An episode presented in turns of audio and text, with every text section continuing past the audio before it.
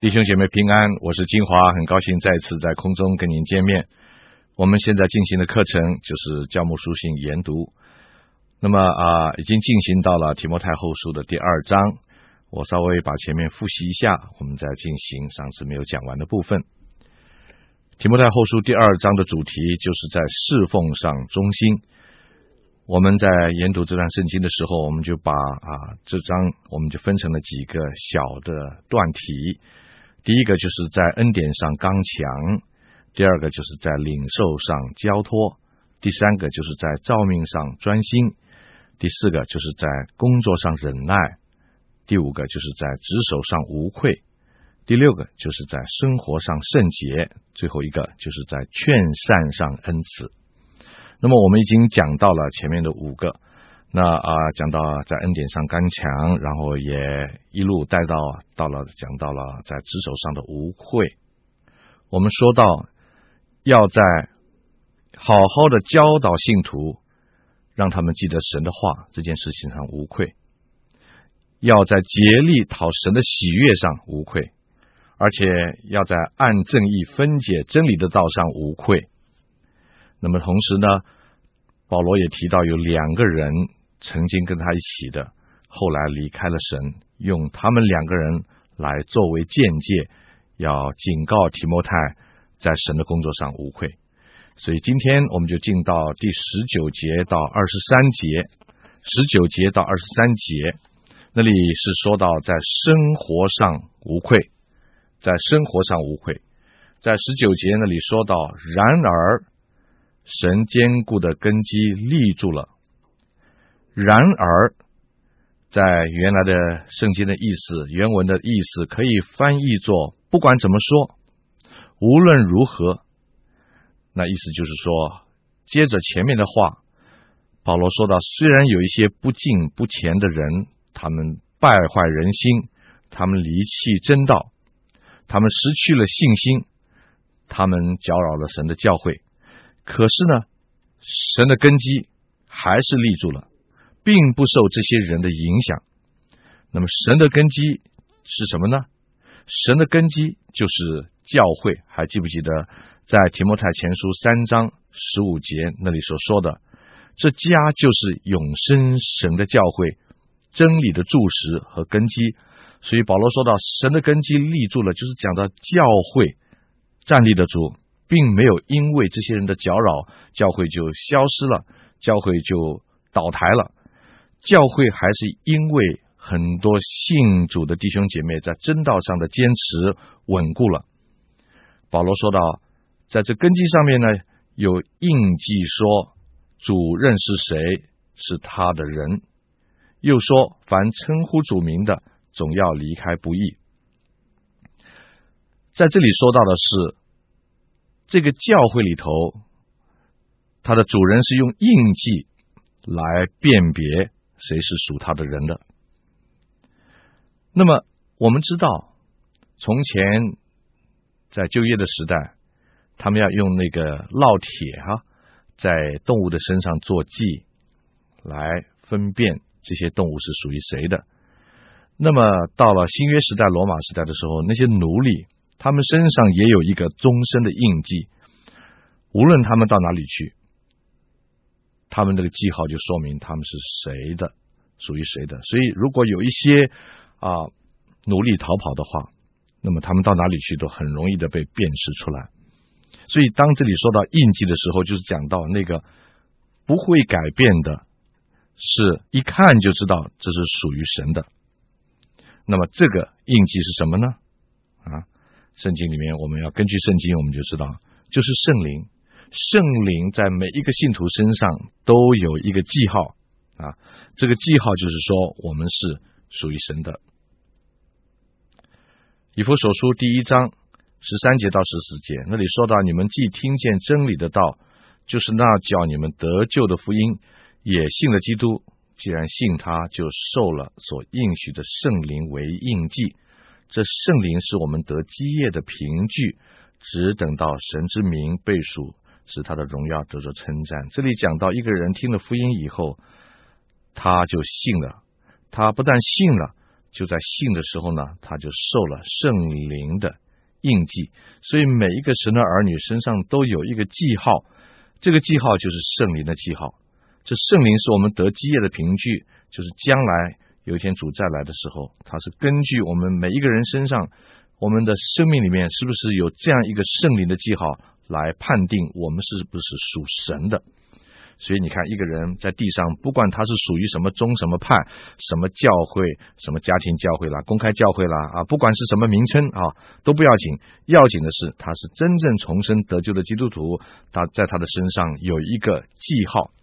所以呢，这个记号印记上面就是说，主认识谁，谁是他的人。所以凡称呼主名的，总要离开不义。所以教会是什么呢？教会就是神儿女的聚集。教会不是一个有屋顶的房子，教会不是一个在野外的聚会啊，教会就是有那些属于神的儿女。他们的聚集，所以在马太福音，主耶稣也曾经讲过，在地上只要有两三个人奉我的名聚集，我就在那里，那就是教会啊啊！所以呢，不管有没有有形的建筑，只要我们是有生命的，在那里，那里就是属神的人的聚集。那么这是附带在这里提到的。所以因为这个缘故，这里讲到神的根基是坚固的立住了。我刚才已经讲了，教会就是神的那个。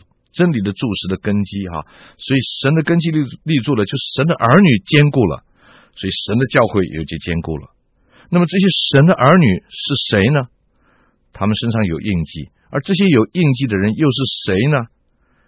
那么这里就讲到，就是总要离开不义。在二十节那里说到，在大户的人家，不但有金器、银器，也有木器、瓦器。有作为贵重的，有作为卑贱的。人若自洁，脱离卑贱的事，就必做贵重的器皿，成为圣洁，合乎主用，预备行各样的善事。所以在这里讲到一件事情，就是主人认定这个器皿的标准，就是在于他是不是离开了不义的事情。所以在这里我们看到。刚才我们读的这几段圣经里面提到两种情况，一种就是讲到材料啊，有金器、银器，有木器、有瓦器等等的，这是在大户的人家里面这些材料。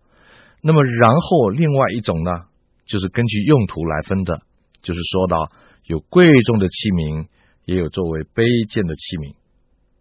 那么。主人怎么样来认定这些器皿呢？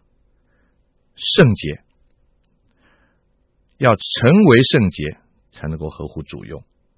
所以认定器皿是不是合乎主用的标准呢？是在于它是不是圣洁。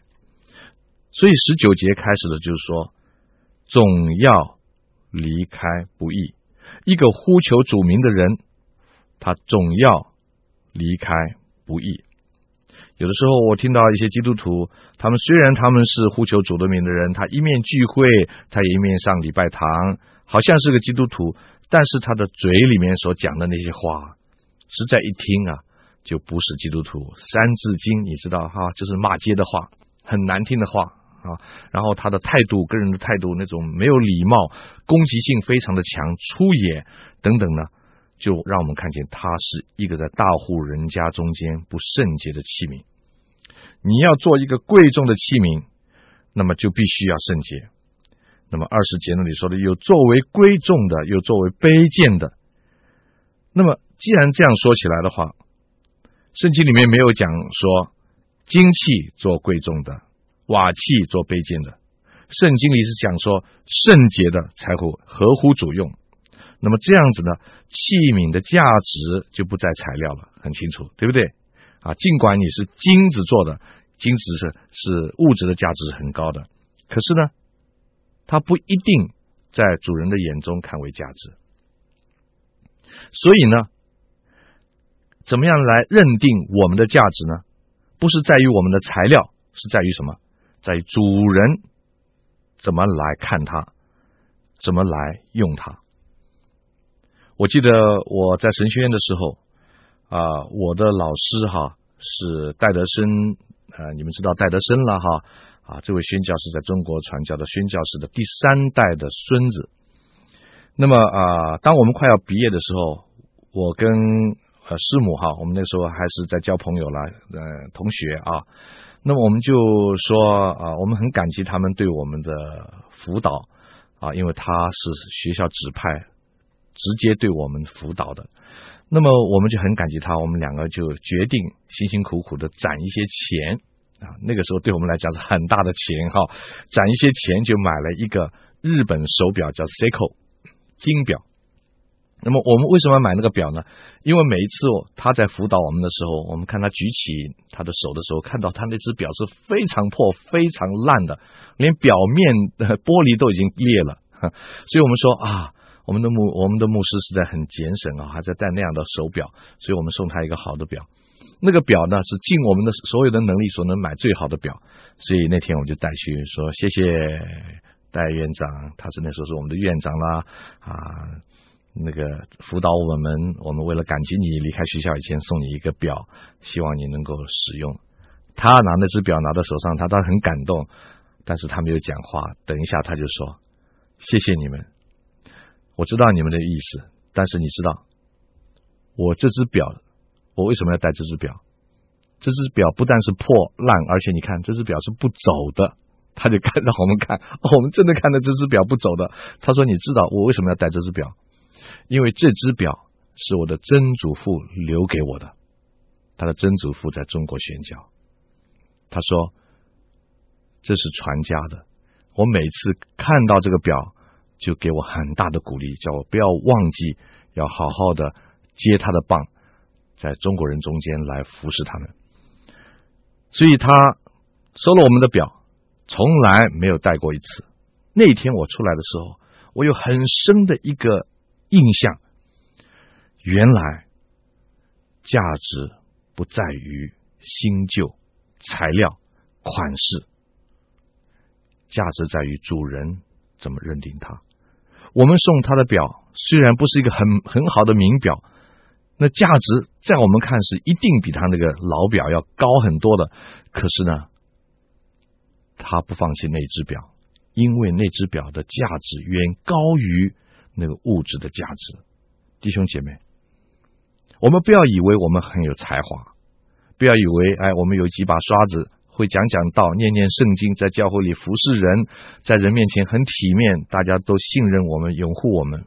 不要这样想，因为神怎么看我们，不在于我们是金器银器，是在于不在于我们是不是读了很多的书，有的拿到博士学位，或是我什么书都没有读，文化水平很低。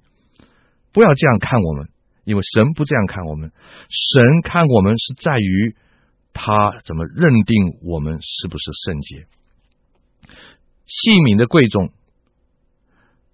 不是在于主人怎么样来用这个金器、银器这种资料，而是在主人看他是不是了不起，所以主人就用它。你看啊。金器好不好？很好，金器可以做金碗，对不对？啊，我刚才说了，金器可以做金表，有的人戴眼镜都是金的，哈，镶金牙，金器很有价值啊，甚至压成金块卖钱。但是，请问，金子可不可以做金马桶？可以啊，我曾经看过金马桶啊，啊，还有金的水龙头啊，那真是豪华高贵啊。但是，我是觉得何等的浪费，因为怎么样用？它的用途就是那样，对不对？好，所以你看到没有？不要太自高看自己，反而要在神面前要洁净自己，因为你要先被主人看中了以后，成为圣洁了以后，怎么样？你才能够在主人的手中变成有用途的器皿，这是非常的重要。在二十节里面讲到说，要成为圣洁。前面讲到说，人若自洁，这里又讲到成为圣洁。什么叫人若自洁呢？人若自洁的意思就是，你必须要先洁净自己，脱离那些低俗败坏的事情，那些不义的事情，不讨神喜悦的事情，然后神就要洁净你，成为圣洁的意思，就是分别为圣的意思。我再解释一下，可能你就明白了。从前在旧约的时候，那些祭司要到圣殿里面去。那么，当他们要到圣殿里面去之前呢，规定什么？规定他们必须要洁净自己，沐浴更衣啊！不但是这样，在生活上当然更不必提了。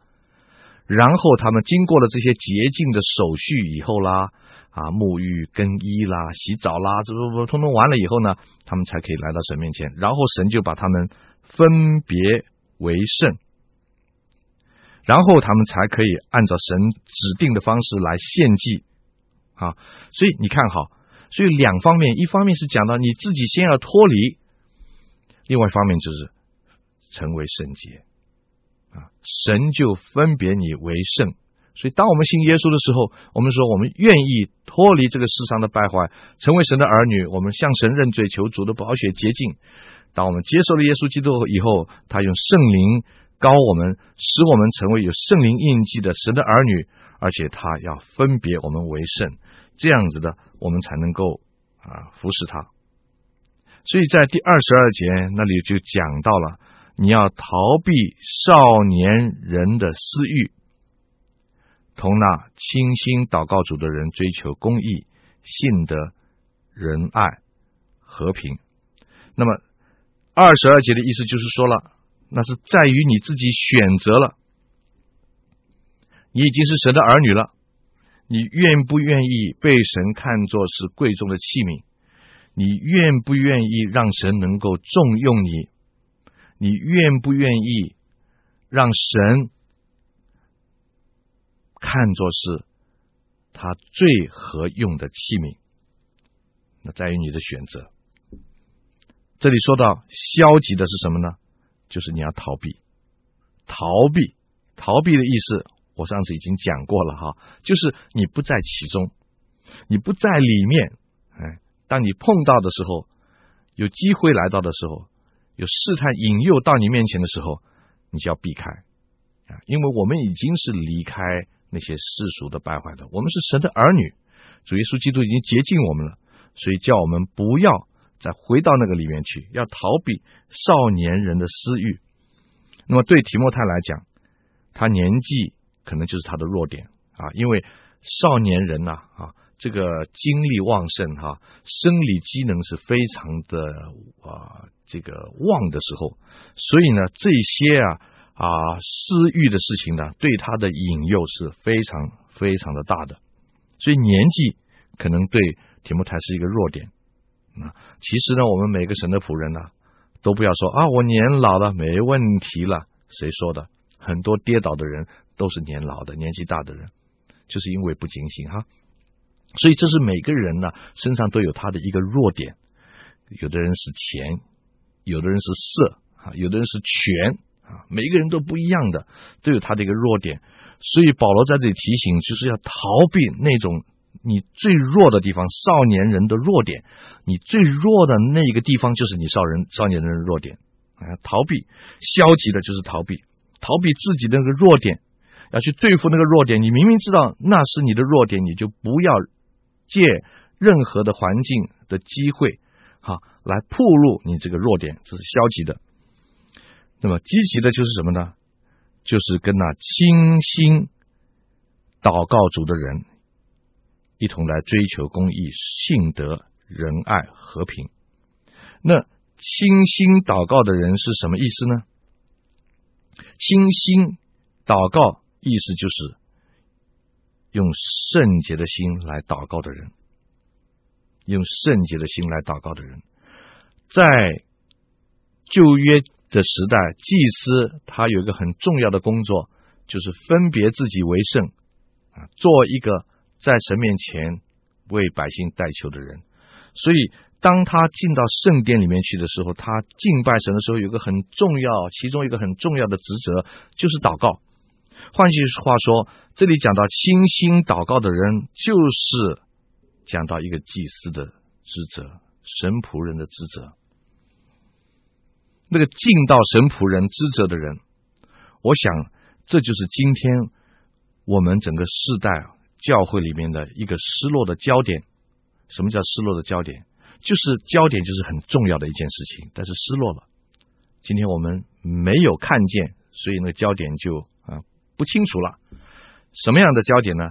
就是神的仆人应该做一个分别为圣，在神面前祷告主的人。所以那个积极的事情呢，就是你要跟这些人在一起，你要跟这些人、这些神的仆人的接近。跟这些优秀的神的仆人接近，跟这些真正在那里服侍主的神的仆人接近啊！所以传道人呢，交朋友也是非常的重要啊。我们有时候会有一些同工在一起哈，你要跟那些可以跟你在一起同心祷告，在你一起一起在神面前成长的，你不要跟那些传道人在一起惹口舌是非的啊，那不要跟他们在一起，这是积极的。这些人是追求公义、信德。仁爱和平，那这些在教牧书信里面已经提到好几次了，我们就不详细的解释，一个一个的解释这些事情。那么接下来呢，他就讲到说，唯有那愚拙无学问的辩论，总要弃绝，因为知道这等事是起争竞的。所以，除了积极的问题以外，这里也讲到一件事情，就是跟那个清心祷告的人是相对的，就是那些一天到晚在那里辩论啊，在那里啊用会容易惹起口舌是非的。我们读到教牧书信的时候，我们前面已经看到一件事情，那些异端分子在教会里头专门是用口舌惹是生非，所以那些好争辩、没有学问的知识呢，常常会造成。人的堕落和败坏会产生很多的问题。你看，今天在教会里头，多少的事情都是因为口舌惹的是非。所以保罗在这里讲到，就是这是一个强烈的对比。你跟那个真正诚实侍奉神的人，是神喜悦的这些人在一起，却不要跟那些神不喜悦的人在一起，因为这样子的话，就会败坏你自己，而且会增进的，这就变成一个增进的起点。那么以上所说的就是这一段经文所讲的啊，在生活上要圣洁。最后一个段题呢，就是在劝善上要恩慈。第二十四节到二十六节，在劝善上要恩慈，就是在劝勉别人要向上的这件事情，我们要用恩慈。在二十四节那里说：“然而主的仆人不可争竞。”只要温温和和的待众人，善于教导，存心忍耐，用温柔劝诫那抵挡的人，或者神给他们悔改的心，可以明白真道。这是二十五节说的。二十六节说，叫他们这已经被魔鬼任意裸去的，可以醒悟，脱离他的网络。前面我们所说到的这个分别为圣，哈，在大户的人家里面，这个这个是讲到我们对神的。我们需要成为一个无愧的工人，就要自洁，被神分别为圣。那么，这个剩下来这个最后的三节圣经呢，是讲到我们在对人的时候应该是怎么样子，在我们的牧养的工作上面啊，这里讲到说对待众人啊，那我们应该怎么样子？就是需要有恩慈。我想这三节圣经里面讲了一个很重要的事情，就是“恩慈”两个字，也是我们在教牧书信前面一再的提到。保罗在牧养的工作上对提摩太的一个提醒，就是“爱”字。不管我们怎么严厉的对待那些教会里的极端分子，那些教会里的不顺服的人，那些教会里犯规的人，那些教会里面不听教导的人，那些在教会里面传异教的人。不管我们是怎么样严厉的对对待他们，我说的所谓的严厉哈啊，不是狠狠的对付他们，而是说我们在真道上要坚持稳固啊。为了这个缘故，我们才对待那样的人。但是呢，其中有个很重要的一个原则，就是爱的原则，要有恩慈，要有恩慈。争竞，你看哈，争竞就是争吵斗殴的。原因之一，是不是在教会里头常常这样子？有一次我在教会里头，我讲完道下来的时候，甚至有人要跟我打架。哎呀，他不能听神的话，他认为我骂他太重了。你看，所以一个人的尊敬会让整个的教会起了很大的波动。相反的，反而是什么？相反的是讲到温和。这里讲到是要温和，意思就是恩慈嘛。啊，对待人就是要恩慈。这个恩慈是从心里面所发出来的那种温和的那种态度。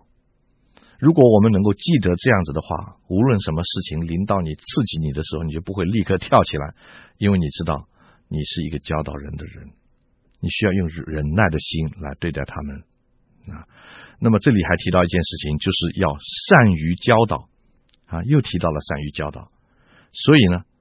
如果你懂得好好用神的话来教导人，你就不需要用自己的脾气、用自己的言语的技巧去驳倒别人。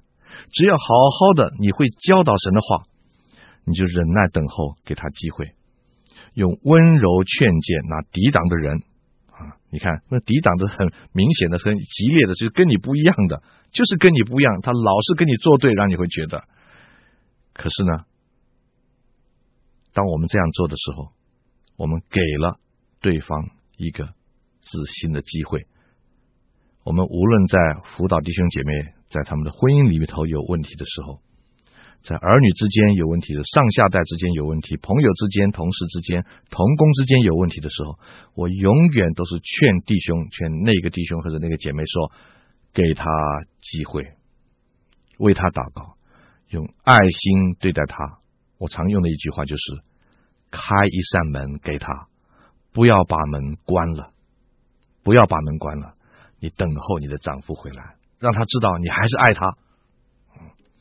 你等候你的儿女回头，让他知道你原谅他。你等候你的同工回来，因为你让他知道你是谦卑的，愿意跟他同行。开一扇门，这就是恩慈。啊，恩慈可以。让人明白真道啊！这里二十五节里面讲到，或者神给他悔改的心，可以明白真道。当你对人有恩慈的时候，他就不反抗你；当他不反抗你的时候，他听到就听进去。很多人坐在底下，他们告诉我说：“我听不进我们的牧师讲道，为什么？”他们对牧师产生的抗拒，已经有了抗体了啊！我不晓得是应该劝牧师还是劝弟兄姐妹，其实两方面都应该劝。因为这个缘故，无论讲台讲什么，他听不进去。所以，当我们有恩慈对人的时候，你给他机会讲道的时候，或者或者意思就是说，我们希望他能够悔改，给那些抵挡神的人一个机会悔改的机会。恩慈就是神的恩典嘛。因为恩典就是才会给人悔改的机会。这些已经被魔鬼掳去的人，是我们要救的人，不是我们要刑罚的人。千万不要忘记，他不是我们的仇人，他是我们要救的人。我们希望他能够透过我们百般的温和忍耐，让他有机会可以醒悟，就脱离了他们的网罗。这是整个的教牧中间一个很重要的一个啊中心。就是我们做一个神的仆人的人，怎么样把神的爱透过我们坚持对神的道的啊这种啊立场能够带出来，这是一个很不容易的一个技巧。我们下一次我们在一起在神面前来探讨第三章，愿神祝福你，再见。